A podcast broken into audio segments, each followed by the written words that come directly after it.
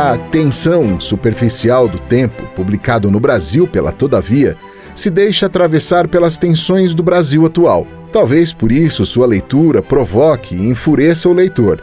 Nada a surpreender. É um romance do escritor e professor brasileiro Cristóvão Teza, colecionador das mais lúcidas críticas sociais da ficção em língua portuguesa. Ouça a seguir uma análise do romance pelo próprio autor.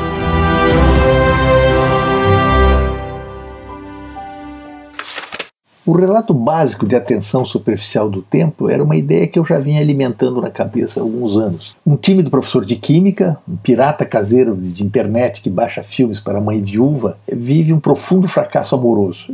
Esse é o eixo do, do livro. Como linguagem, o romance amadurece alguns recursos de representação do instante presente. O livro todo se passa praticamente em meia hora, com vai e vem da história da vida dele. Né? Uma certa simultaneidade de sensações da vida concreta que já era uma marca no estilo dos meus livros anteriores, como A Tirania do Amor, O Professor, A Tradutora. Como sempre acontece comigo, a intuição foi me levando, refazendo e transformando esse projeto inicial.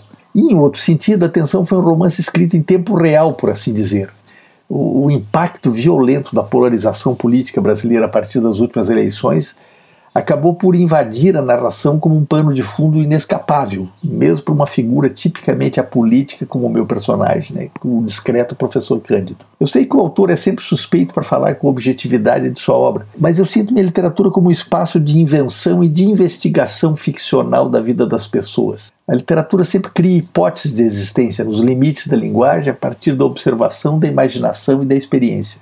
E é assim que eu vejo meu livro. Realização via Lei de Incentivo, Secretaria Especial da Cultura do Ministério do Turismo. Patrocínio: Banco Itaú, Instituto Cultural Vale, DG Lab, Direção-Geral do Livro, dos Arquivos e das Bibliotecas da República Portuguesa, Itaú Cultural e Ministério da Cultura e das Indústrias Criativas de Cabo Verde. Apoio CPLP, Comunidade dos Países de Língua Portuguesa.